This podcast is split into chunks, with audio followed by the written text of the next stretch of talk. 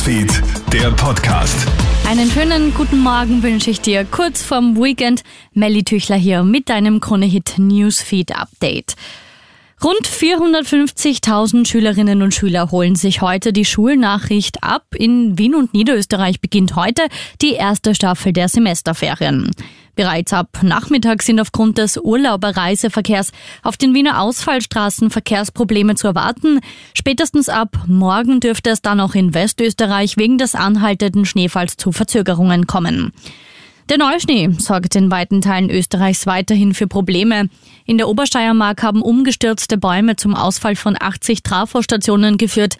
In Törl im Bezirk Bruck-Mütz-Zuschlag haben die Schülerinnen und Schüler heute sogar schneefrei. In Oberösterreich warnt die Feuerwehr vor allem im Mühlviertel in höheren Lagen vor möglichen Stromausfällen. Auch die Lawinengefahr hat sich durch den vielen Neuschnee generell verschärft. Im ganzen Bezirk Lietzen bis nach Mariazell herrscht mittlerweile höchste Warnstufe. Ein chinesischer Spionageballon ist in den Luftraum der USA eingedrungen, um offenbar hochsensible Atomwaffenstützpunkte auszukundschaften. Der Ballon werde intensiv beobachtet, so das US-Verteidigungsministerium. Er fliegt deutlich über der Höhe des Luftverkehrs und stellt offenbar keine militärische oder physische Gefahr für den Menschen am Boden dar. Ein möglicher Abschuss sei aber verworfen worden, weil das womöglich zu vielen, zu viele Menschen gefährdet hätte. Und die Rechnung für Tierfutter wird immer höher. Offenbar verlangen einige Produzenten regelrechte Wucherpreise. Immerhin hat sich die Rewe-Gruppe nach wie vor mit dem Mars-Konzern nicht geeinigt. Zudem gehören aber viele bekannte Tierfuttermarken.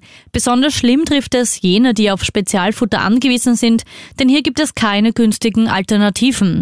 Das Problem sind auch extreme Lieferengpässe bei Tierfutter, so Rainer Will vom Handelsverband. Also wir haben ein Gesamtmonitoring in Bezug auf alle Produkte in Österreich und äh, die Versorgung ist wirklich bestens gesichert. Es gibt nur in einem Bereich derzeit die Probleme und das ist die Tiernahrung. So Rainer Will vom Handelsverband. Schönen Freitag wünsche ich dir. Krone Hits, Newsfeed, der Podcast.